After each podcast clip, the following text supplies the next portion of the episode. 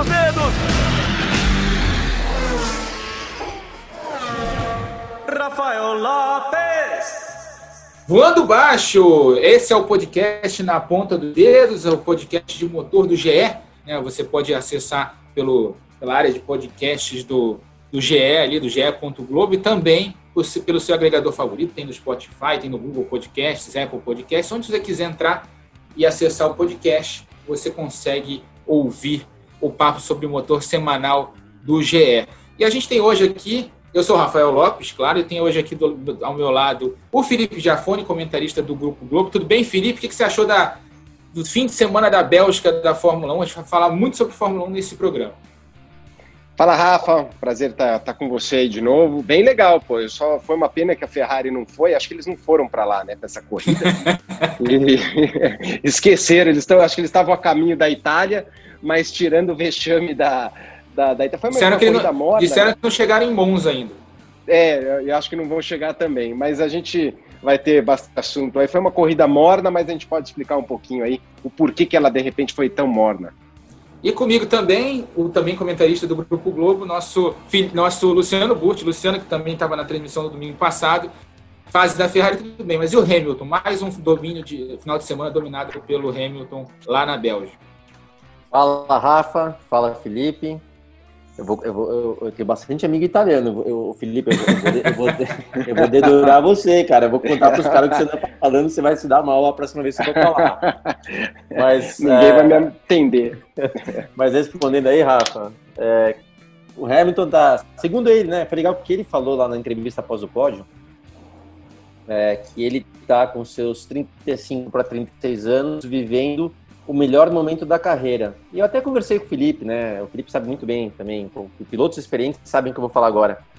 Quando você ganha um momento que você tem sua autoconfiança né, lá em cima e que você tem a tranquilidade, inclusive, de ter um dia ruim, ou de perder, ou de ser superado por seu companheiro, quando você está tranquilo em relação a isso, é porque você está muito acima da competição, da competitividade e tudo mais. E o Hamilton vive isso, né? Ele está tão seguro, está tão é, tão acima realmente da, da, competição, por exemplo, com o próprio Bottas, que ele está realmente tirando o máximo que ele tem. Ele já é um piloto extremamente talentoso, a gente sabe também, obviamente, um carro que ele tem nas mãos é, é, o, é, o, é o diferencial em relação ao restante do grid, mas ele está fazendo tudo do bom e do melhor, né? Tira a melhor volta da classificação, é, administra a corrida melhor do que ninguém, e com tudo com muita maturidade. Então, eu vou dizer que ele está praticamente imbatível esse ano. Então, nessa 54 edição do, do podcast Na Ponta dos Dedos, a 26 dessa segunda temporada, a gente fala muito sobre Fórmula 1, fazer um balanço do que aconteceu no Grande Prêmio da Bélgica e, claro, falar um pouquinho sobre o Grande, Grande Prêmio da Itália, a próxima corrida da Fórmula 1 no próximo domingo, lá em Monza, né, pista de alta velocidade, que a Ferrari, como disse o Felipe, deve sofrer mais uma vez. E sobre a Bélgica em específico, a gente viu uma corrida bastante morna, né? Como a gente falou, né? A gente começou é, uma expectativa muito boa ali do Verstappen de repente ameaçar o domínio das Mercedes, mas na largada ele não conseguiu superar o Bottas, foi pressionado pelo Ricardo e aquele acidente logo no início da corrida né, entre o Giovinazzi e o George Russell acabou meio que é, limitando as, as, escolhas táticas aí da corrida. A gente podia ter uma variação mais tática ali, mas todo mundo parou no início, então a gente viu um, um, restante de corrida com todo mundo tentando salvar os pneus e economizar os pneus para não, não ter aquele problema de Silverstone. Felipe, o que você achou disso? Como é que você viu a corrida? Então, é, eu, eu acho que esse acidente, né, na verdade, o Russell, coitado, não teve nada a ver com o peixe, caiu no meio, né, o, o Giovinazzi, de novo, perdeu, uh, perdeu o controle do carro, acabou batendo, lembrando que no ano passado, no mesmo lugar, se eu não me engano, ele vinha para pontuar, você vai lembrar melhor do que eu, Rafa, quinto, você estava numa posição boa ali de pontuação e acabou se perdendo no finalzinho da prova e bateu sozinho. Só que agora ele se perdeu de novo e bateu uh, sozinho uh, logo no começo da corrida, na volta 10, acho que foi volta 11, né? Isso. E, e, eu acho que foi isso. A gente viu a mesma coisa acontecer em Silverstone, uh, que quando entra no safety car, né, logo de cara, aonde obriga todo mundo parar para aproveitar isso aí e dá para levar a corrida até o final, acaba que fica, fica chato. No, no caso lá, os pneus não aguentaram, essa pista mais tranquila para pneus, então eles foram da volta 11 até a 44, como você falou, levando em banho-maria, né? E, e, quando você tem todo mundo parando ao mesmo tempo, toda aquela estratégia que você poderia ter nessa prova, que era esticar um pouquinho, tentar um pneu mole para dar um stint, depois vai para um pneu médio e parar em voltas diferentes, daí a prova dá aquela mexida, cada um tentando passar o outro, se não passa na pista, tenta parar, fazer uma estratégia diferente para ultrapassar. Só que com esse safety car nesse momento foi ruim. Daí o que eu vejo são duas coisas. Uma, uh, que foi uh, esse ponto. E a outra, eu acho que os pneus, na minha opinião, não deveriam durar até o final. Talvez eles tenham dando o pneu muito. Eles estão. A opção de pneus ainda está para o lado muito duro, porque dá um safety car na volta 5, o cara mete um pneu duro e vai até o final da corrida. Então você acaba que perde um pouco a graça. A graça. Eu acho que eles teriam que tentar rever isso aí, né? É, Rafa, antes que você é, pergunte alguma outra coisa, até o, esse ponto que o Felipe levantou, eu posso falar vai, com um pouquinho pelo menos de propriedade, porque eu testei bastante. eu bastante nunca sentei a bunda nesses carros lá, você já. não, calma, não vem, não vem desmerecer você que você tem mais hora de, de carro de corrida que eu, então vamos lá. É, mas assim, eu, eu, trabalhei muito, né, tanto com pneu Bridgestone quanto com pneu Michelin na Fórmula 1, para falar o seguinte, eu vou, eu vou, o Felipe tem razão, mas eu só vou lembrar uma coisa, mas deixa eu falar primeiro o seguinte, o próprio Hamilton, na semana passada, falou que ele, junto à GPDA, que é a Associação dos Pilotos, está reivindicando um pneu melhor para 2022, né? Ano que vem está muito em cima da hora, mas um pneu melhor para 2022. E não é querendo criticar a Pirelli, mas como é aquele negócio de monomarca que não tem a competição como existiu quando eu estava lá, Bridgestone e Michelin, é aquele negócio meio banho-maria, né? Tipo, não tem competição, então faz um pneu, entre aspas, meia boca, que tá tudo certo. E, e eles estão reivindicando justamente o quê? Um pneu melhor para que exista mais disputa, para não fique esse papo de, ó, não dá nem para que você acelerar muito o pneu superaquece, superaquece acaba acabando a aderência, então a corrida é meio que burocrática, vai, não é no limite. Então já estão reivindicando isso. Só que qual que é o grande problema nessa hora? E o Felipe lembrou bem que é um pneu que está durando demais. Vamos lembrar que anos atrás, e aí talvez o Rafa, o cara falar que ano que foi isso exatamente, o, o, a ideia do Bernie Eccleston foi de trazer pneus que não duravam, pneus que desgast, se desgastavam rapidamente para tornar a corrida mais emocionante. E isso foi atingido, lembra? Os pneus, a gente vê aquele mar de borracha, tal do macarrãozinho, que todo mundo pega no meu pé que eu falo, cheio de pedaços de borracha na, pela pista. Os pneus acabavam, as corridas eram mais emocionantes, que o cara saia do box em cinco voltas já estava lá meio que de lado. Mas qual que é o problema que a Pirelli teve? Os pilotos, e aí Felipe Jafone é um deles, tá? Os caras, pô, desciam do carro, o que, que eles faziam? Desciam os carros na, é, na Pirelli. Pô, esse pneu é uma porcaria, esse pneu não presta, blá, blá, blá, blá, blá, blá. O que, que a Pirelli faz? Pô, a gente está aqui investindo para retorno de marketing. Os caras descem do carro falando mal do pneu. Então, o que a gente vai fazer? Vamos fazer um pneu mais duro. Ah, mas vai contra o espetáculo? Vai contra o espetáculo, mas, pô, só falta aí fazer um... aí, aí eles é. falam mal do pneu porque o pneu é duro demais. Então, então assim, mas entre falar que dura mais do que dura menos, é melhor ficar com dura, duro demais, né? Quando claro. chega lá pneu se despedaçando, vai, é um anti-marketing. Então, você vê, achar o equilíbrio disso aí é muito difícil. Talvez o equilíbrio perfeito seria voltar com outro, uma outra fábrica de pneus para ter uma concorrência e ter pneus top, como era no passado. Eu lembro de pneus assim, cara, o pneu tinha aderência, pneu mole e meu, durava, cara. E durava ainda. Ficava a bota, até lembro, em Monza, ó, eu testei muito em Monza pneu, eu lembro num pneu, é, o pneu 0,47 da Bridgestone, meu. Cara, descia é. o sarrafo, 20 e poucas voltas seguidas lá, que era mais ou menos o stint de, de, de equipe. Da última volta ele dava ao mesmo tempo e virava Igual. rápido. Então, assim, infelizmente não tem mais, mas dá para entender cada lado. Dá para entender os pilotos reclamando, dá para entender a Pirelli tendo esse cuidado, então né, precisa achar um equilíbrio. E você sabe, você, vocês sabem que isso não é fácil. É, eu até, só para falar mais um pouquinho, Rafa, aproveitando só da, da história de pneu, uh, eu lembro quando eu participei como comissário, estava uh, num briefing onde dentro do briefing os pilotos é porta fechada e o pessoal também mete sarrafo, falando justamente isso que você falou, uh, né, Burt, do, dos pneus, e eles querendo uma, assim, um pneu melhor, uma outra marca, mas o que eles reclamavam mais não era do pneu se desgastar, era isso que o Burt falou de o pneu esquenta e você precisa administrar a temperatura e porque a borracha não acaba. Ele vai embora, a aderência vai embora, ainda tem borracha, então você nunca pode andar em modo de classificação, vai, você sempre tem que estar de olho na temperatura. A Pirelli, por sua, né, na, por sua vez, uh, fala, inclusive falou na, no momento em que uh, hoje, e, e, que também eles têm razão, é, as equipes leem, conseguem ler o pneu como eles já, jamais fizeram lá atrás. Né, com temperatura interna, temperatura externa, temperatura. Então eles entendem. Só Felipe, que aonde que pega mais que os Philips, que os pilotos falam, é justamente como eu te falou agora, é, mas antes a gente pegava o pneu, dava 20 voltas no osso e ele virava igual. É. É, também não sei se isso é bom para o espetáculo, né? Mas é. enfim, existe eles é, existe um problema de pneu, sim. E só para a gente mudar de assunto, completar o que o Felipe está falando, é, os carros hoje são muito mais rápidos, então tem muito hum. mais estresse no pneu e muito mais pesados. O carro que muito eu guiava mais, é. Pesava 505 quilos, acho que sem, com, com sem piloto, 505. Hoje está em 700 e pouco, quer dizer, quase 50% a mais de peso. Então assim, mudou, tá? Mas eu, eu vamos lá. Até bom a gente mudar de assunto, porque esse, esse assunto vai longe, mas que não tá bom, não tá. A gente vê uma corrida da Bélgica, uma corrida burocrática, e não é isso que a gente quer ver. Aí, só para trazer aqui a informação que o Luciano deu falando sobre a história do Bernie Eccleston, foi o Grande Prêmio do Canadá de 2010, que a Bridgestone fez um pneu lá que chegou na pista e ele não aguentou tanto a, a corrida, então foi corrida de três, quatro paradas, inclusive.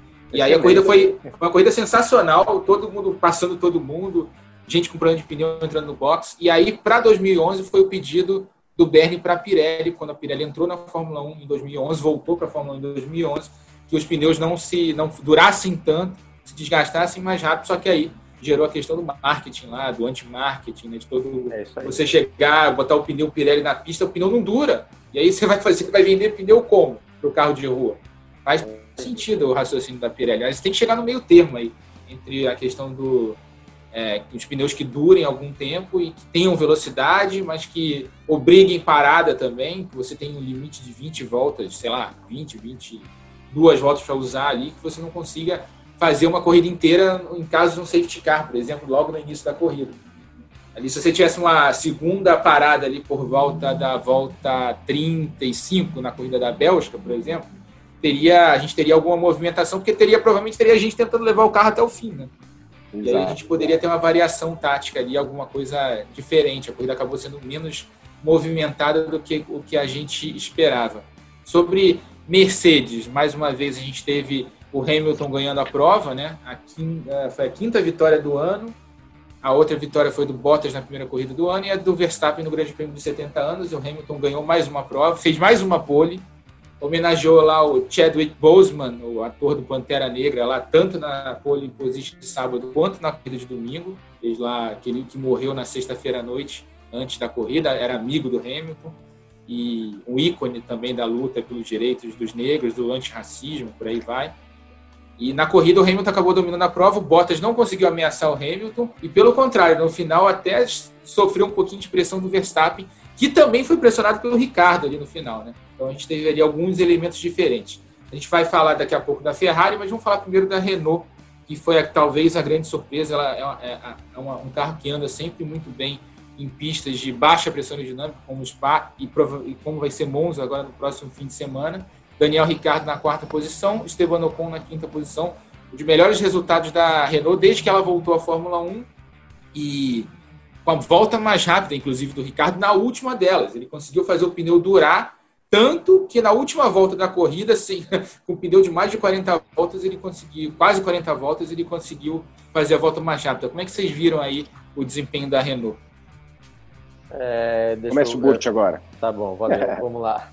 É, cara, foi, aliás, essa última volta dele, a gente estava naquela hora de meio que entregar, passar né, para o comercial, a gente não falou tanto, mas, meu, muito legal, né? O cara é, esperar a última volta, dar aquela tiradinha de pé, umas duas voltas antes ele deve ter tirado o pé, baixou justamente para baixar a temperatura do pneu e na última mandou ver. E, pô, fez a melhor volta da corrida. Assim, os caras da Renault comemorando lá no, no pit wall, né? Então foi muito legal de ver isso do Ricardo. A gente torce, né, para outros pilotos e outras equipes serem competitivas, mas o Ricardo é um que não tem como não torcer para esse cara, né? Então é, foi muito legal de ver.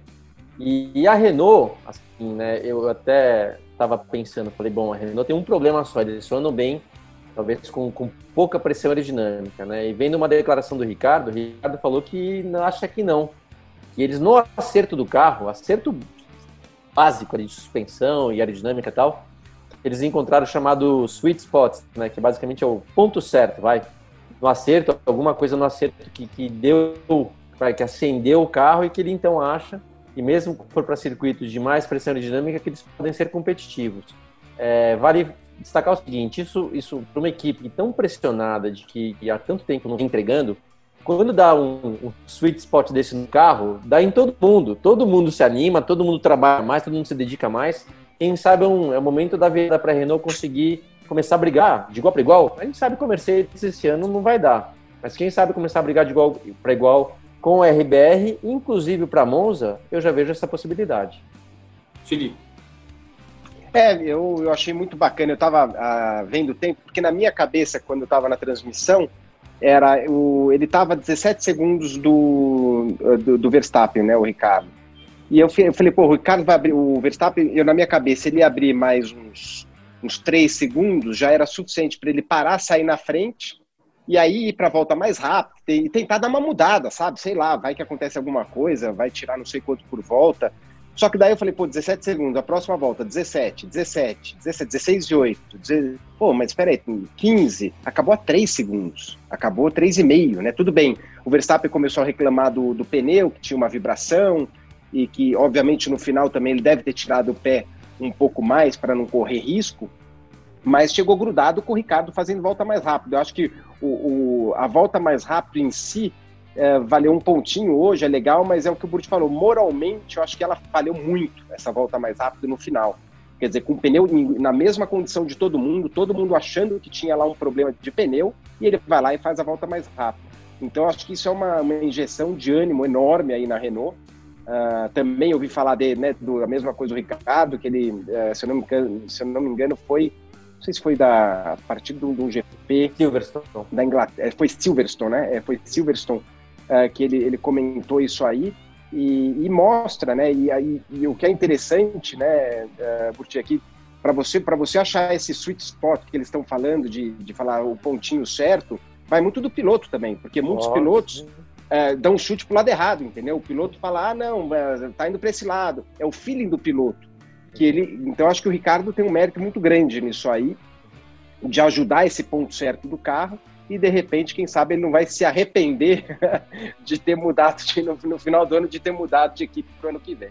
Pode ser. E, e a gente tem a, outro, outro ponto legal da Renault, é que a gente já estava vendo isso na McLaren, inclusive, que a McLaren tem andado sempre ali, chegou a pegar pódio para o Lando Norris logo na primeira corrida do ano, tem sempre andado muito bem, tem sempre tem sido um carro muito rápido, tem um motor muito bom, e o motor da Renault é, hoje é o segundo motor em potência da Fórmula 1, muito próximo do motor da Mercedes, e isso em Monza, falando já um pouquinho da próxima corrida, pode ser um diferencial, porque a gente lembra que a partir de Monza, o, o party mode, né, o modo festa dos motores, que você pode colocar toda a potência do motor em uma volta só na classificação, não vai estar mais disponível. As equipes vão ter que entrar com o mapeamento do motor, é o mesmo mapeamento do motor da sexta-feira, do primeiro treino livre até o fim da corrida, não vai poder mudar esse mapeamento. Vão ter que escolher um mapeamento e, e usar ele do início ao fim do, eh, ao fim do fim de semana. Isso foi uma medida que a FIA tomou por motivos de segurança, de confiabilidade, ela pode fazer isso pelo regulamento. Claro que é muito chato ver a regra do, do jogo mudar no meio do caminho, mas foi uma medida que a FIA tomou, todo mundo vai ter que lidar com isso, para tentar dar uma freada aí no domínio da Mercedes nos treinos classificatórios. Só que é, em Spa, o Christian Horner, chefe da Red Bull, disse que, por exemplo, no Grande Prêmio da Espanha, eles investigaram lá e a Mercedes não teria usado o modo festa na classificação e ainda assim ficou um segundo na frente do Max Verstappen. A gente vai ver isso em Monza agora na pista de baixa pressão aerodinâmica, ver como é que vai funcionar. Mas se é, essa informação realmente se confirmar de que a Renault tem o segundo melhor motor, um carro eficiente que encontrou é, um bom ponto de acerto básico ali, como disse o Luciano, acho que a gente pode ter aí um, de repente, alguma, alguma mudança ali é, entre os primeiros colocados. Não, claro, obviamente, entre Hamilton e Bottas ali, os, os dois primeiros, que vão continuar dominando os treinos, mas ali na briga principalmente com a Red Bull, não acho? exatamente isso. É, eu vejo a, o Ricardo fazendo frente para o Verstappen aí. Né? A gente sabe que tem, tem lá o Albon, tem o Ocon, mas vamos falar a verdade. Quem são os dois caras aí, né? Esse, os ex-companheiros de equipe, é, Ricardo e Verstappen, eu acho que vão estar brigando ali pelo, pelo terceiro lugar. Teoricamente, a Renault tem um carro. Ah, desculpa, a RBR tem um carro melhor, mas Monza é um circuito atípico, são retas longas, é, freada forte, linha reta, né, não é aquela freada virando, então tem carros que têm mais sensibilidade em relação à traseira, que, que a entrada de curva é difícil, mas com freadas em linha reta é meio que melhor para qualquer tipo de carro. É uma pista bem diferente, então eu, eu consigo ver, tá, Rafa? A Renault sem dúvida evoluiu, então eu consigo ver essa briga pelo terceiro lugar entre Ricardo e Verstappen principalmente na classificação. E tá todo mundo torcendo pelo pódio do, Versa, do Ricardo, né, Felipe? Para ver se o Abitbull vai fazer a tal tatuagem lá que eles apostaram. Uma tatuagem. Imagina o que, o Ricardo vai escolher.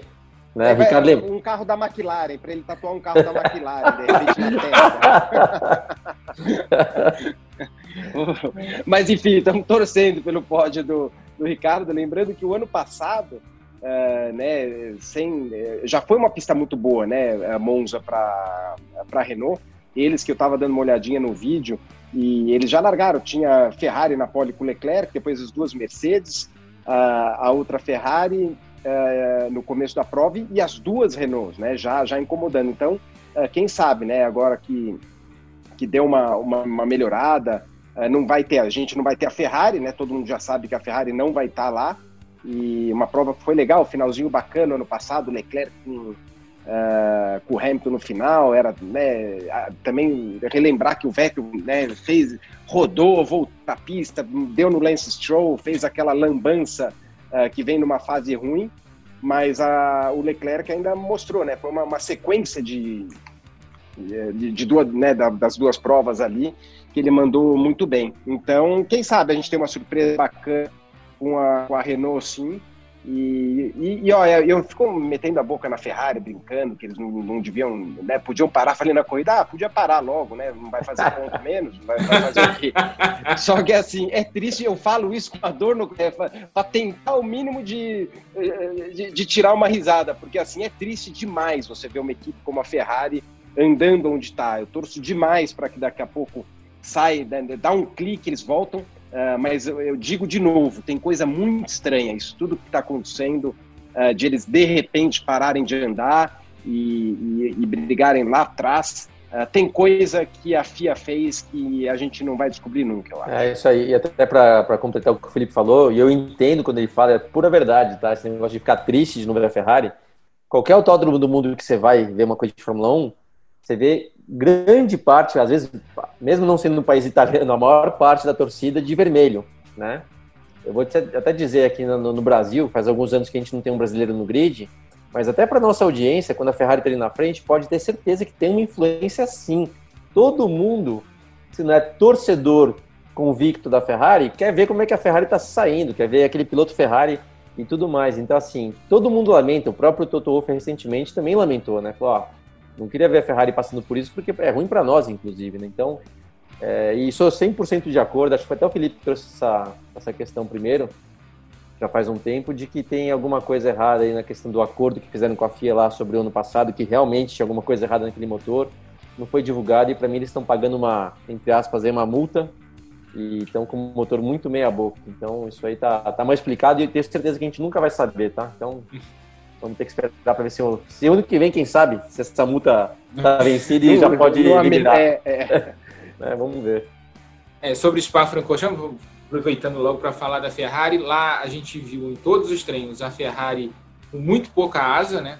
Um acerto com muito pouca asa, com baixíssima pressão aerodinâmica, tentando compensar a deficiência do motor, que era o melhor da Fórmula 1 no ano passado e passou a ser o pior de longe nesse ano. A gente viu tanto Ferrari quanto Alfa quanto Haas, as três equipes que usam os motores Ferrari lá nas últimas posições, a Williams inclusive conseguindo lá na frente delas, a Williams que é a pior equipe de motor Mercedes hoje na, na Fórmula 1, e realmente no primeiro e no terceiro setores da pista belga, que a gente tem, que é motor basicamente, motor e não, não existe tanto assim da aerodinâmica do carro, a, Ferrari, a Alfa e a Haas eram as piores equipes, e perdiam ainda mais no miolo do circuito, que era a parte técnica, onde você tem curvas de média e até algumas curvas de curvas de alta e curvas de baixa velocidade. No setor mais técnico, a Ferrari perdia quase 9 décimos em relação aos outros carros, era muita coisa. A Renault, por exemplo, perdia, fez um acerto consciente de que ia privilegiar as retas ali, perdia um tempo no, no, no, setor intermediário, no segundo setor, mas ganhava muito no primeiro e no terceiro, conseguia é, fazer frente, é, classificou muito bem ali é, na, também na, na, na, classificação de sábado. Fez, teve boas posições de grid na corrida de para a corrida de domingo. E na corrida de domingo foi, teve um grande ritmo de prova. Ferrari lá atrás, a gente tem, teve isso no Spa, e Monza a tendência é que seja ainda pior, né? Vai lá, Felipe. é, não, eu, eu acho que sim. Eu acho que uh, não tem, né, não tem por que mudar, né? Depois de uma uh, de uma paulada dessa que eles tomaram, nitidamente motor e vai para uma pista que é ainda mais motor. Uh, eu, eu, realmente não, não vejo. Eu vejo eles indo para lá e fazendo o mesmo papelão que foi desse fim de semana, infelizmente. E, uh, e eles tentaram, né? Você vê que vai para o desespero da, da aerodinâmica. Exato. Eu lembro até, me chamou a atenção quando eu vi nos testes e eles comentando, né? Porque é, é, lá em Spa é muito nítido, né, Burti? Quando você tira muita pressão aerodinâmica, você ganha demais em dois locais, perde demais no meio da pista, né, na, nos extremos. E eu lembro em Indianápolis, a primeira vez que, que teve a corrida de Fórmula 1 em Indianápolis, eu, o Rubinho estava na Ferrari com o Schumacher, e eu estava dentro do box primeiro treino, tava com o Rubinho lá, e, e, eu vi um carro e o outro, eu olhei assim, falei pro Rubinho, onde vai um, onde vai outro? Parecia, parecia um, um tinha uma parede, assim, de, de pressão aerodinâmica com, acho que era até mais um elemento, aquele terceiro elemento Sei, na isso, época, isso. e o do Rubinho, meu, zero, assim, parecia um carro que ia andar no oval de Indianápolis, assim, né, sem nada. Aí eles falaram, não, é que na simulação mostra, mostrou que é muito parecido, a gente vai ter que ver uh, na prática. E o, e o Schumacher saiu uh, carregado e o Rubinho completamente descarregado de pressão aerodinâmica. E eu lembro que a velocidade era assim: um era 300 e quase 30 e o outro era 300. Era uma diferença enorme. E no final, eu lembro direitinho que eles optaram para ir para o acerto do Rubinho, com mais pressão aerodinâmica. Então, às vezes a gente fica vendo velocidade máxima. Isso é, é um pouco relevante, é, né, é, às vezes é irrelevante, a não ser o que aconteceu agora, que a gente pegou na corrida de Spa, os, uh, né, de, de, todos os carros da, com, a, com, o motor Ferrari, uh, vai dos seis carros, cinco uh, eram os mais lentos. Aí, quer dizer, aí você começa a tirar uma conclusão que também não tem o lance de pressão aerodinâmica, o carro é ruim de motor mesmo. É. Até, peraí, Felipe, fiquei curioso. Você falou que eles foram pro acerto do Rubinho com, com menos pressão aerodinâmica. Não, né? não, com mais. É, tipo, ah, não, mais? Eles foram pro. É mais. Que, até eu falei, pô, tomara que eles vão 330, né? Mó pau. E não, porque daí o carro não freia. É, ah, exato. Né, mesmo em Indianápolis, eles perdiam demais as freadas. E, e, eu lembro que eu fiquei até na telemetria vendo depois com o Rubinho um pouquinho lá, foi bem, bem legal. E era uma diferença, parecia assim, duas categorias. Na pista virando muito próximo, como, diz, como dizia a simulação, só que o carro com mais pressão aerodinâmica acabou indo melhor. É, um outro lugar que tem, uma, tem carros diferentes assim é no Canadá, porque também pista de reta longa, mas com, com, com freadas importantes, com curvas importantes, às vezes você vê uma variação de ar que você não entende. O Button já ganhou corrida em Monza, de McLaren, vou lembrar o ano, mas ele ganhou corrida em Monza de McLaren, é, andando com muita asa. E, e, ele, acho que ele fez a pole até. E, meu, o cara conseguia abrir lá nas curvas, mas chegar ao final da reta, assim, os caras vindo em cima dele. E ele ganhou, porque também você reduz o desgaste de pneus, o pneu dura mais. Tem todo um equilíbrio aí, mas, mas é, é, difícil realmente achar o, o tal do ponto certo. É, é, até lembro uma coisa, enquanto vocês falavam aqui né, sobre um, o que, que vai acontecer com a Ferrari, e tudo que o Felipe falou é exatamente isso. É, não sei se vocês lembram na década de 80, década de 90, que a Ferrari tava, não vinha bem das pernas, mas chegava em Monza, ia lá e ganhava a corrida. E todo mundo fala, pô, tem algum acerto aí que, meu, pra Monza os caras devem ter um motor com um litro a mais de, de cilindrada. Falavam, falavam, que o comissário técnico era italiano, né? O comissário técnico em Monza. É, então, assim, sempre, meu, a Ferrari tava lá, meu, no ano ruim, mas em Monza os caras ganhavam. E, né, aquele, como é que vai saber se alguma verdade existiu nisso ou não, mas eu fiquei pensando, falei, pô, será que pelo menos em Monza, né, os caras vão conseguir fazer uma corrida decente, porque assim, não tem como. É um carro extremamente lento, foi vergonhoso, assim. Eu falo também com dor no coração de ver a Ferrari é, lá atrás, como a gente viu nos treinos sexta-feira. Então, é, se não tiver um, um chamado Mandrake aí para ajudar, né, a gente sabe que ela vai estar lá atrás. E realmente lamentável. Aquele acordo, né? Tipo, bota o motor do ano passado daqui que a gente não vai ver, né? Para poder andar direito em Monza. Acho que a grande notícia para a Ferrari nesse fim de semana é que não vai ter torcida, né? Você imagina o clima de Monza lotado com torcedores da Ferrari, vendo a Ferrari andar nas últimas posições assim. Eu vi muita gente essa semana, depois do Grande Prêmio da, da Bélgica, comparando a fase atual da Ferrari à década de 80. Que a gente viu a Ferrari tendo seus piores dias ali, início dos anos 90 também, antes da chegada do Schumacher na equipe em 96.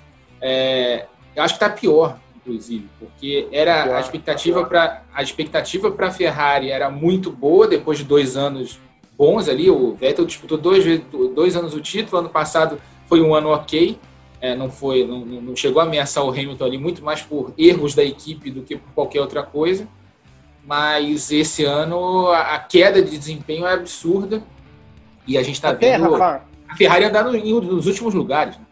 É, eu acho que vale até para o ouvinte que está né, querendo entender, é, ou talvez não, não tenha pegado ainda da onde que surgiu tudo isso, por que, que pode ter esse pênalti. Vamos relembrar que na última prova do ano passado, a FIA, como é que a, né, a Fórmula 1 ela tem que usar, acho que são 110 quilos, 110 quilos por, é, pelo evento, pelo, durante a corrida. Eu não sei se é 110 ou 115, mas acho que é 110 agora. Isso é medido pelo sistema, toda a parte eletrônica dentro do Fórmula 1 é controlado pela Fórmula 1. Hoje em dia, é o mesmo fabricante que faz isso justamente para a FIA poder entrar dentro de todos os carros. Ela tem todas essas informações. Então ela consegue ver tudo ao vivo, pressão de turbo, eh, giro do motor, uh, consumo de combustível a cada metro. Então ele uhum. tem, tem, uhum. todo esse controle. E uh, começou a, né, eles começaram a desconfiar, tinha já um papo que a Ferrari estaria usando mais combustível de alguma forma. Mas no sensor da FIA estava lá, pô, largou, é do momento que larga. Hoje em dia o tanque do combustível não, não, não, não está no regulamento quantos litros precisa ter. Então, o que precisa é da hora da largada até a hora da chegada, você tem que consumir tantos quilos. E eles pediram, eles fazem uma vistoria, eles fizeram uma vistoria no carro do Leclerc na última corrida do, do ano passado, e a, a, né, a, equipe precisa falar, ó, eu vou largar com 115 quilos, porque vai consumir um pouco na volta de apresentação, tudo, e eu vou, então eu vou largar com 115. Daí foram conferir quantos que realmente, quantos quilos que realmente tinha dentro do carro e viam que tiram mais, tinham mais, não sei se 4, 5 litros a mais.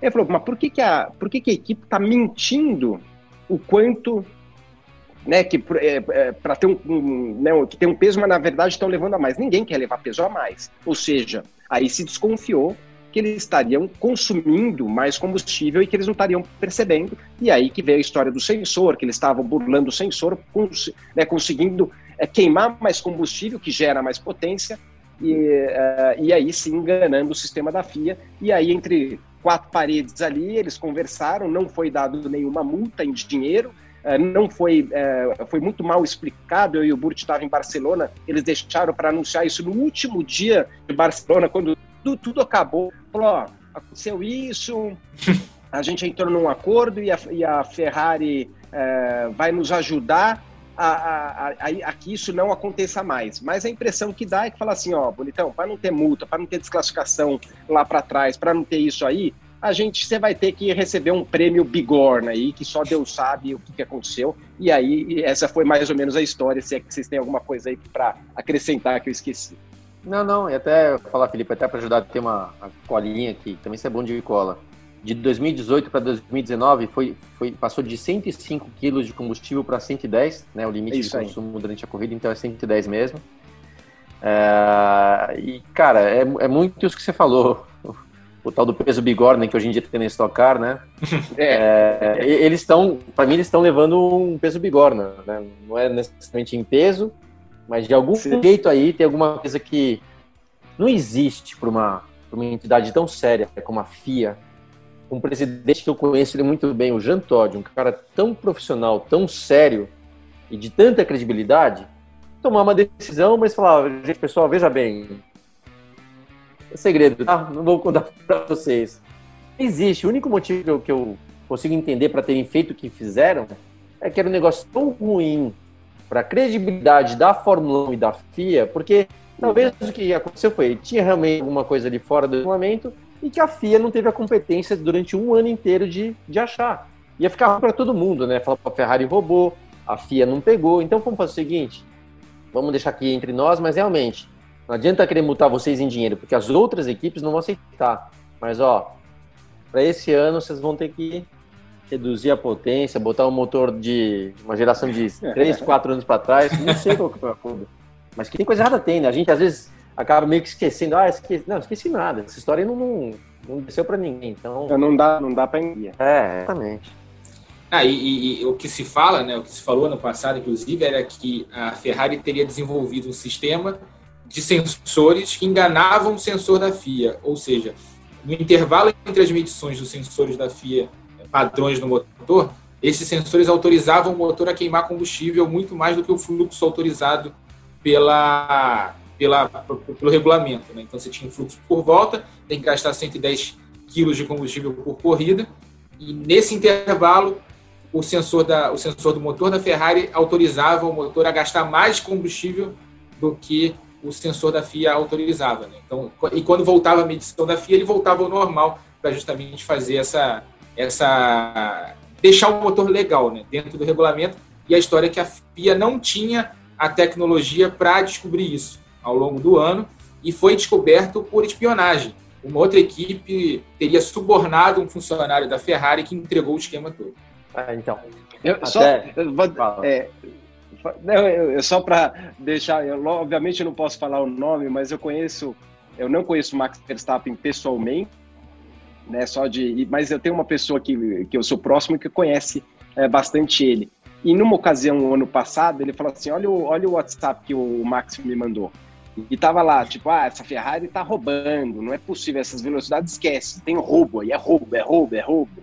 né? Então, assim, dentro. É, é, lógico, isso aí, é, sabe como é que é a cabeça de piloto? O Burto sabe que eu, qualquer carro que anda mais, a gente fala que tá roubando, né? Então, mas assim, Uh, e às vezes, obviamente, você fala isso da boca para ele. Ele falou de um tom de brincadeira, jogando, né? não foi um, não foi afirmando que sabia o que que era, mas falou é muito estranho, porra, o cara não pode andar tanto um negócio desse. É. Então, tava nítido lá que eles andavam muito ano passado. É, e até, até para né, esse negócio de, de, vamos chamar de roubar, né? A gente sabe que isso também fez sempre parte da Fórmula 1, de encontrar brechas no regulamento, de... Exato, né? exato. Né? Então, assim, até tem uma que eu falei hoje, já faz, eu acho que eu até contei uma vez já numa transmissão do Sport TV, hoje em dia dá para contar que faz tempo. Mas, né, eu, eu, eu fui, fui, da Ferrari por três anos, e quando eu estive lá me contaram uma de 99, aquele ano que o Schumacher quebrou a perna e ficou fora de alguns de algumas corridas, e o Irvine estava brigando pelo campeonato com o Hackney. O Irvine quase levou. E aí chegou no GP da Malásia, que era a penúltima ou antepenúltima prova daquele ano, então, a Ferrari, o Schumacher já tinha voltado e a Ferrari estava assim, enfiando um segundo em todo mundo, né? E, e aí os, os, italianos malacos, eles pegavam assim que o carro chegava no box, eles pegavam um cobertorzinho, uma, uma capinha e cobriam o boardboard. Boardboard é aquele, aquele defletor lateral que tem no carro perto do radiador, né? Que antigamente eram maiores e tudo mais.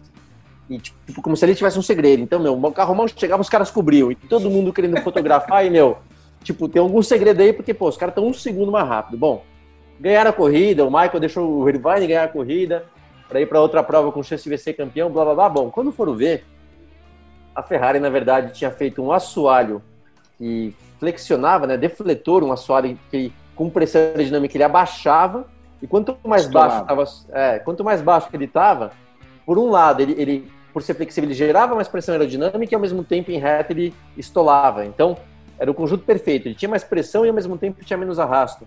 E a manha estava ali, só que eles não cobriam lá, não davam nenhuma bola. Até que, também, não sei, alguém contou para alguém alguma coisa, a FIA descobriu, e aí foi lá, quando começou aquele negócio de botar peso na sua área, ter um peso de que tem que resistir sem flexionar X centímetros ou milímetros, ou seja, essa parte malandra de achar brecha no regulamento e conseguir fazer uma, uma malandragem é um grande mérito de, de alguns projetistas, mas acho que no caso da Ferrari foi mais do que achar uma brecha. Acho que eles realmente passaram um pouco do ponto. Por isso que tem toda essa sanção aí por parte da FIA e tudo mais. Mas isso também, quando você começa a, lembrar de histórias e coisas que aconteceram, é, é muito legal, né? Ah, e, e, vocês sabem melhor do que eu que ler as entrelinhas do regulamento é muito mais importante do que entender o regulamento em si. Né? Você tem que. É, todas as equipes buscam brechas. A gente teve isso no difusor duplo da Brown lá em 2009, depois aquele difusor soprado da, da Red Bull, aquele que, gente, que, o piloto colocava a mão o duto, duto em T, lembra? Que ele Ah, colocava a mão ah. no cockpit, tapava Uhum. o- um, um buraco ali e estolava a asa traseira, que foi a, o que deu origem até ao DRS. Foi o Uhum. conceito de uma forma mais segura, né? Porque você tirar, tirar a mão do volante é, no, meio do, no meio de uma reta, tudo bem, ali perto da freada, você tinha que voltar com a mão no volante, era, você tinha ali um certo perigo, podia dar um, ah, um erro ali, alguma coisa do gênero por segurança, e a FIA proibiu também. Mas toda a, a- Fórmula 1, a história da Fórmula 1 vem dessas brechas, então é super normal, mas eu concordo com você.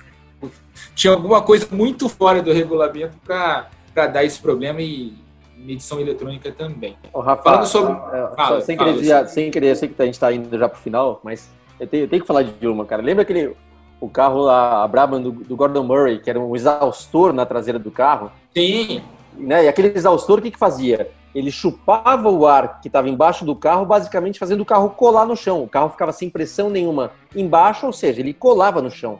Era assim, era quase que nos trilhos. Só que o regulamento dizia o seguinte: óbvio que isso não era permitido, mas era permitido fazer uma exaustão para os radiadores, para não ter superaquecimento. Então o cara falou: ah, é, pode, então peraí. O cara falou que era pra, para o superaquecimento dos motores e, meu, fez uma baita engenhoca aerodinâmica que era assim, imbatível. Só não ficou lá mais tempo para ganhar o campeonato, porque foi bem o momento que o Bernie Eccleston já era promotor da categoria e achou melhor para o bem da categoria não deixar aquele carro correr. Mas quando correu, pô, sumia na frente. Então, tem muitas histórias como essa, né? Ah, e tem ali, anos 80, os lastros de água, né? Que Puxa, é. eram, eram enchidos antes da corrida e tinham que chegar, era para refrigerar mínimo. alguma coisa, peso mínimo, e chegavam no fim da prova, estavam lá, os mecânicos corriam para encher o lastro ali, para dizer que estava tava cheio. A gente teve isso, se não me engano, em 84, que é aquela, aquela Tyrrell do Beloff, Stefan Beloff, que todo mundo fala que ia ganhar aquela corrida de Mônaco lá, polêmica, se era o Senna que ia ganhar ou se era o Beloff. Aqui, mesmo que ele, se ele tivesse ganho a prova, ele não ia ganhar, porque a Tyrrell foi desclassificada de toda a temporada por causa desses lastros de água que ela usava e eram ilegais. Então, a gente tem. De voltar no passado, década de 70, década de 60, tu acha Maravilhoso. muita coisa. Com muito menos controle do que hoje, muito menos tecnologia do que hoje, era cada engenhoca assim, absurda para tentar ali ler o regulamento nas entrelinhas. Isso é a Fórmula 1, a gente sempre fala isso, né? Você tem que ler o regulamento, entender o regulamento e buscar onde você pode ganhar alguma coisa dentro dessa dentro do limite. Se não está escrito não pode fazer, quer dizer que você pode fazer. Uhum. Não é- E regulamento a gente sabe que tem problemas assim de, de redação, nem intenção, você não tem como fechar todas as brechas de um regulamento. É muito difícil isso. A gente sabe disso, a gente corre aqui no Brasil, também tem essas coisas de regulamento em qualquer categoria do automobilismo mundial, mesmo nas categorias monomarca, a gente sempre tem uma brechinha ou outra ali que você consegue explorar. Falando sobre o Grande Prêmio da Itália agora, a gente falou bastante de Bélgica, falou da Itália. Para começar a falar de Itália, quero botar uma pimenta ali rapidinho no, no assunto. A gente tem já 40 minutos de podcast, daqui a pouco a gente se encaminha aqui para a reta final. Vamos falar um pouquinho de Itália. Ah, o Hamilton, depois da corrida da Bélgica, falou que a Red Bull precisa de um segundo piloto, meio que dando uma cornetada no Alexander Albon. É, o que, que vocês acham disso? Vocês acham realmente que se a Red Bull tivesse um segundo piloto mais forte ali, andando próximo do Verstappen, a gente teria, de repente, um campeonato mais equilibrado, a Red Bull conseguindo ameaçar um pouquinho mais a Mercedes ou não? Ah, eu, eu acho o seguinte, acho que o, Hamilton é, não pensou muito para falar, ele, ele tem se comunicado, se expressado muito bem, de forma muito madura. E posso, eu te falo o seguinte, tá? É, que o Verstappen é melhor, não tenho dúvida, cara. Aliás, o Verstappen no mesmo carro que o Hamilton, eu vou te falar que o Hamilton ia, ia ter mais trabalho do que ele pensa. Mais do que ele pensa. E, mas o álbum não é meio segundo, a um segundo mais dentro do que o Verstappen, não é. Assim como o Gasly, cara, lembra? O Gasly ano passado era até pior do que o álbum tem sido. E, e olha que o Gasly tá andando. né? Foi eleito o melhor piloto, né, o melhor piloto da corrida de Spa foi, foi justamente o Gasly. Fez uma baita corrida, tem andado muito. Então, tem alguma coisa errada lá no esquema da, da RBR, né? O próprio Felipe também já fez questão de destacar que o, o conceito do carro não é um carro fácil de guiar, mas acho que vai um pouco além disso. O próprio Albon reclamou, assim como reclamou o Gasly, pô, pô né, eu sou um piloto novato, os caras colocam um engenheiro novato também para trabalhar comigo. Eu, Luciano Burti, passei por isso na Jaguar. Novato, botaram um cara novato que veio do turismo para trabalhar comigo. Mesmo equipe de Fórmula 1, às vezes faz umas coisas e fala, como é que pode, cara? Né? Já passei por isso e sei o que eles estão falando. Então, assim, Tem algumas outras coisas que estão acontecendo ali, ou quando a equipe também está num certo desespero de achar performance, aí aquele negócio traz peça nova, aerodinâmica só para um carro, porque não deu tempo de produzir para os dois, obviamente vai para quem? Vai para o Verstappen. Então, tem pilotos que são melhores, pô, eu já andei junto com o Schumacher, na mesma equipe. Agora, quando você fala de meio segundo a um segundo, pera lá, não é, não é assim também. É, é, eu acho que quem tem que resolver esse problema é a RBR, porque também acho que se pegar o Gasly de volta, que tá andando um monte lá na AlphaTauri, e botar de volta no lugar que ele tava, ele vai andar mal de novo. Então, tem alguma coisa, alguma coisa estranha aí.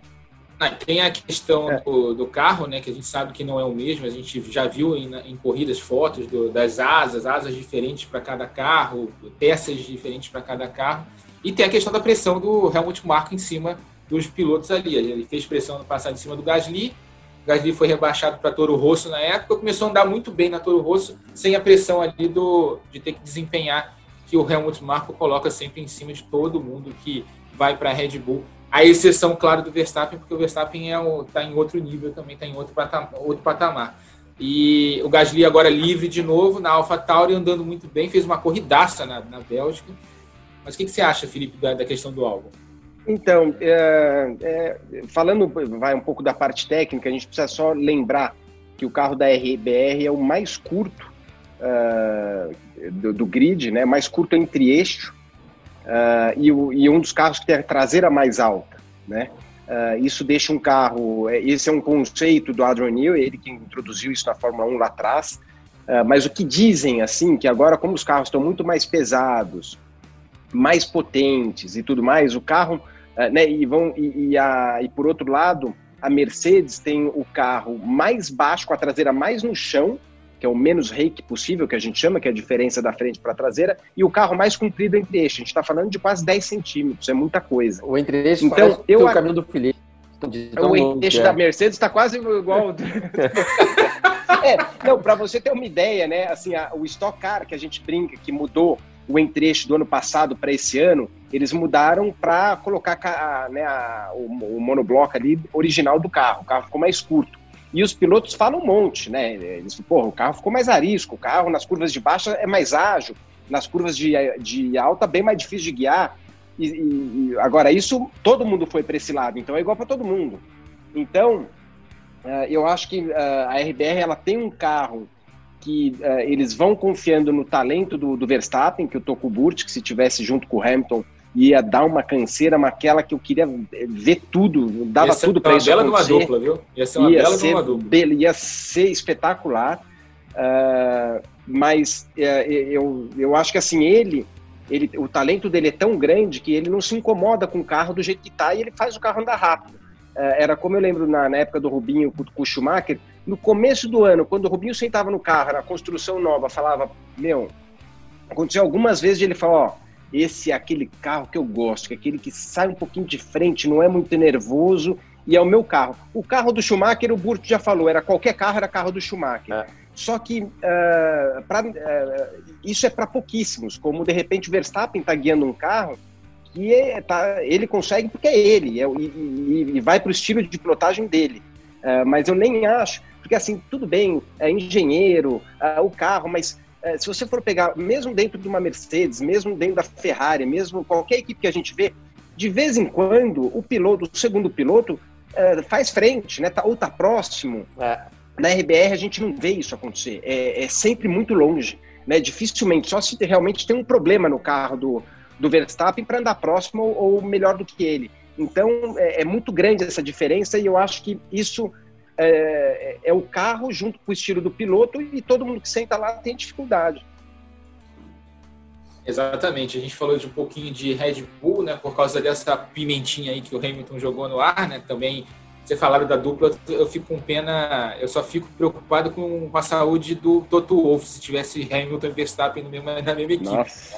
Porque ia ser um 2016, né, Hamilton Rosberg ao, levado ao cubo, né? O Verstappen é, é mais piloto do que o Rosberg, na minha opinião, e muito mais difícil de, de, de controlar do que o próprio Rosberg. Seria uma dupla muito legal. Eu gostaria de muito de ver eles dois na Mercedes, no melhor carro da Fórmula 1 atual, mas que ia ser explosiva para gerenciar dentro da equipe. Ia, né? Sem dúvida.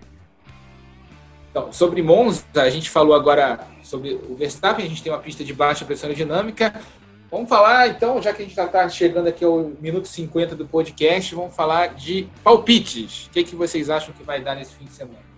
Primeiro, primeiro, primeiro. não, não, não. Tá bom, pode ir, mas não fala do Hamilton. Mas para o ímpar. Não, ó, eu, vou, eu, vou, eu vou explicar o porquê. É, cara, um piloto como o Hamilton, quando você fala que qual que é o ponto forte desse cara? O ponto forte é mais ou menos o que o Felipe já falou do Schumacher o cara é bom para tudo. O cara, o cara, a média do cara é, é, é, é, muito alta, né? O cara é bom de tudo. É bom de curva de ar, de baixa, curva de alta, o cara é bom de freada, o cara é bom disso, o cara é bom daquilo.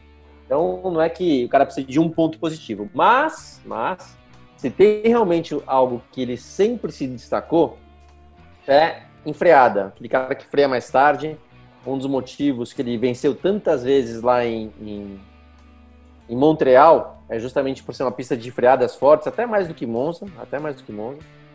Então, esse é o lugar que ele se destaca. É, indo então para Monza, a minha aposta é Hamilton, não tem como não ser. Agora, em classificação a gente já viu Bottas surpreender, né? Aquela classificação que Bottas foi pole na segunda corrida de Silverstone, pô, foi espetacular a volta que ele deu. Então, tô falando que é meio jogo já ganho? Não, não é não, mas e minha aposta é Hamilton. Eu, ah, botei primeiro, Felipe, te vira aí, cara. é, corri... é pole corrida, Luciano? Hamilton pole corrida? É, pole corrida, sim, para os dois. Aí, Felipe, então. Vamos lá. Não, então eu vou eu vou pro Bottas, porque eu também acho que de uma volta quando ele acerta, ele, ele quando ele vai que ele acorda no dia dele, né, como já aconteceu esse ano, quantas vezes duas ou uma? Não sei. Duas ou três. Né? É, é, pole, pole acho que né? foi, o, foi um foi. É, agora eu tô sem a colinha, mas. Foram, deixa eu enfim, conferir é. aqui, Acho que ele fez pole na Áustria é. e fez, fez pole numa da Áustria e fez pole lá em Silverstone. Acho que foram duas. É, eu, eu acho que, uh, que, que no final das contas é, ele pode sim. Eu acho que de classificação, de repente, ele acerta. E apesar que a última corrida foi brava, né? Essa de, é, de Spa tomou meio segundo. E, mas enfim, torcer para ele. A única coisa que a gente esqueceu de falar um pouco de Spa, só para voltar um pouquinho, para falar bem do Hamilton de novo, eh, na largada, e depois ele falou disso aí, né, que não, o Ruge, ele tirou um pouco o pé eh, para quebrar ali o vácuo, para ele não ser ultrapassado. O Bottas estava todo felizão, acabou a classificação todo felizão que ia largar em segundo, que ia passar. O Hamilton foi lá, falou, pera um pouquinho que eu vou acabar com essa brincadeira. Arrancou o pé no meio da, da Ruge, teve que tirar o pé e mandou muito bem. Depois na, na, na relargada de novo. Ou seja, o, o piloto Aí que você vê, né, a malícia do cara, uh, de saber lidar com, com qualquer situação. Ele está à frente do, do, resto mesmo, né? Então, uh, eu vou de Bottas, uh, na, pra, vai fazer a pole, só que daí o Hamilton vai fazer aquela estratégia, na hora de um parar uma hora, outro para outra hora, e ele vai acabar passando nos boxes e vai ganhar a corrida. Eita, lasqueira. Sobre... Então, só para trazer aqui o detalhe certinho, a Áustria e, e, o Grande Prêmio dos 70 anos foram poles do Bottas, todas as outras Boa rico do Hamilton. Sobre essa história que o, que o Felipe lembrou da história do, da tiradinha de pé do Rouge, né? O, o, Hamilton aprendeu isso em 2018, quando ele foi ultrapassado pelo Vettel, né? no fim da Campbell, ali na freada para Campbell, ele foi ultrapassado. O Vettel ganhou aquela corrida, foi a última, último grande brilho do Vettel na Fórmula 1 antes da má fase. E a partir de 2019 ele já começou a fazer isso. No ano passado o Bottas vinha na cola dele, ele fez a mesma coisa, tirou o pé e conseguiu é, abrir vantagem ali na primeira volta e esse ano fez de novo. O Hamilton, já, o Hamilton aprende com, com as coisas.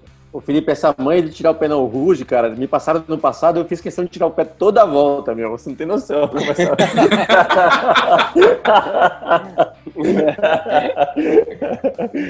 é, Deixa eu tirar o pé, que daí é, o cara vem aí, né? É, isso aí. Não, aquela, aquela... falando disso aí, o meu primeiro ano em Indianápolis, uh, eu larguei em último e, e, daí na corrida eu troquei o carro, a gente tinha um problema de carro, e na corrida o carro era bom, vim bem.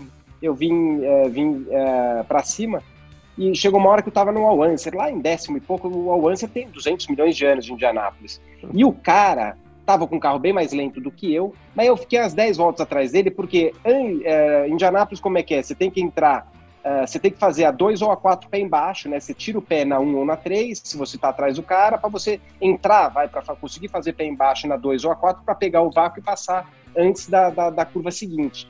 Só que o que o cara fazia? Ele arrancava muito pé para eu escorregar muito no vácuo dele uh, na, na, entrada. Ele dava o pé, eu tava sete carros atrás dele. Daí demorar mais duas voltas. Aí chegava lá, ele fazia a mesma coisa. Isso é experiência, manha. Primeiro ano lá, ficava igual idiota lá atrás. E, só que tomei uma aula, tomei uma aula de, de um cara que, é, dentro das regras, pô, acabou comigo, né? E, e, e, até depois eu fui falar com ele depois da corrida e, e, foi muito legal. É uma experiência que você só aprende na prática mesmo. Ah, Luciano, fazer o Rude de pé embaixo de proche é para poucos, viu? Precisa de muita coragem. Eu vou, eu vou te falar, é, tirando a brincadeira de tirar o pé, eu consegui fazer. Eu nem lembro se foi na classificação, que eu lembro que acho que choveu na classificação, mas no treino eu consegui fazer uma volta e aquele pé embaixo, que se você pegar realmente lá a linha do, do da telemetria para ver se ficou retinho, não sei se ficou não, porque aquele negócio que, né? Mas, mas é, era de próximo, era quase impossível fazer pé embaixo. Eu lembro que, que acho que para fazer uma volta e, ó, vou te falar que acho que eu fui respirar, tive que tirar o pé depois para conseguir respirar. E, o, e o, pé do freio você deixava apoiado no, no freio ou no pedal morto? Né, curiosidade, que já aconteceu comigo de eu frear é. sem perceber. Ou... Tinha que deixar, tinha que deixar naquele no, no, no, no footrest. O pedal né? morto, que é chama. Pedal morto, é. Que, aliás, você, você, aperta com força que você está segurando Exato. lá dentro também, né? Que senão você, sem querer, você pisa no freio mesmo. Mas só uma história legal da Rude aqui, também falando de coisas da, de antigamente, né? Meu, eu, eu, eu fui companheiro do Irvine na Jaguar por alguns anos, e a gente estava muito bem. E ele me contou que esse negócio de fazer pé embaixo, acho que foi, não sei se foi 98 ou 99 na Ferrari, acho que foi 98, que o Michael falou assim pro, pro, pro Ivan, falou, ó, tem que fazer pé embaixo. E o Ed falou, meu, você tá louco, cara, fazer pé embaixo. E mesma história, acho que o Ed conseguiu fazer uma volta na classificação, ou só na classificação, mas também suando.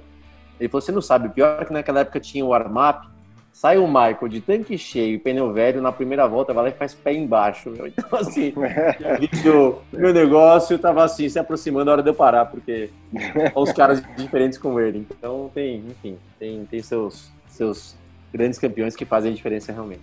Então, palpite para a Itália do Luciano foi Hamilton e Hamilton, do Felipe Bottas e Bottas, eu Bottas e Bottas, Bottas, e, eu Hamilton.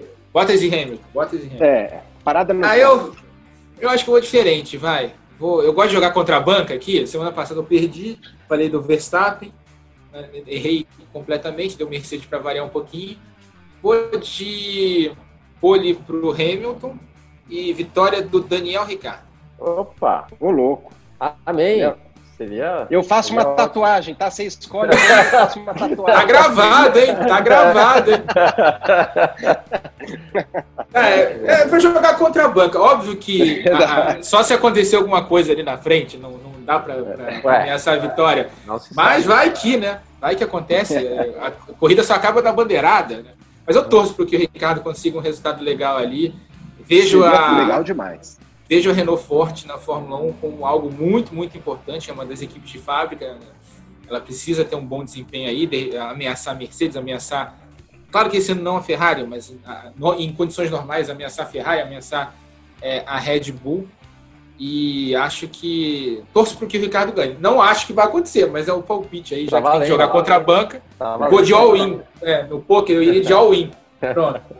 E Vamos dar palpite da Ferrari, onde é que a Ferrari vai terminar ou não? Ah, deixa pro Felipe isso aí, cara. Eu, eu tô... a Ferrari, para mim, ela, ela vai assim, vai acertar. O Leclerc vai dar aquela volta na veia e vai conseguir uh, não cair no Q3. Ele vai pro Q2 e vai ficar por ali, lá embaixo.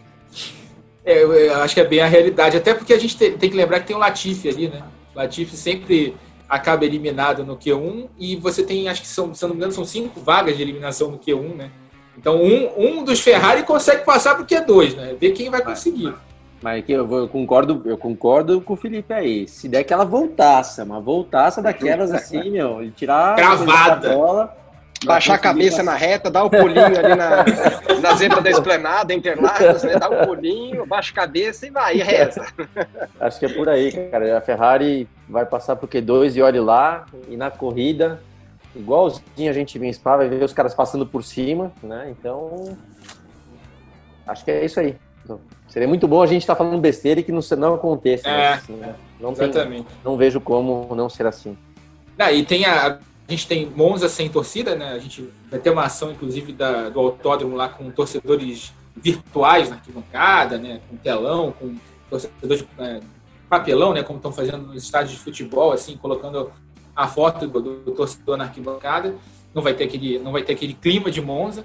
Mas para a semana seguinte, Mugello, Grande Prêmio da Toscana, o milésimo Grande Prêmio da Ferrari na Fórmula 1, já foi confirmado. A gente vai ter 2.880 ingressos por dia, sexta, sábado e domingo, de torcida lá na arquibancada, claro, com distanciamento social. Os clubes da Ferrari na Itália vão ter um, uma cota de ingressos lá.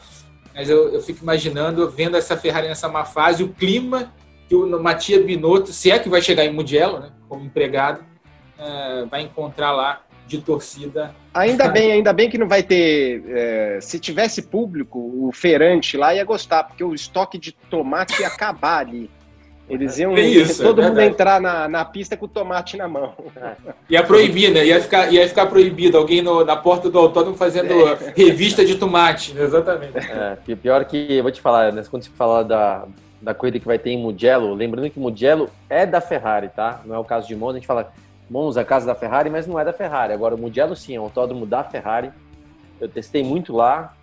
E é uma. Seria, em condições normais, seria uma pista para a Ferrari ganhar, cara. Porque, pô, só eu devo ter lá milhares e milhares de quilômetros feitos. Então, é uma pista que a Ferrari conhece como ninguém.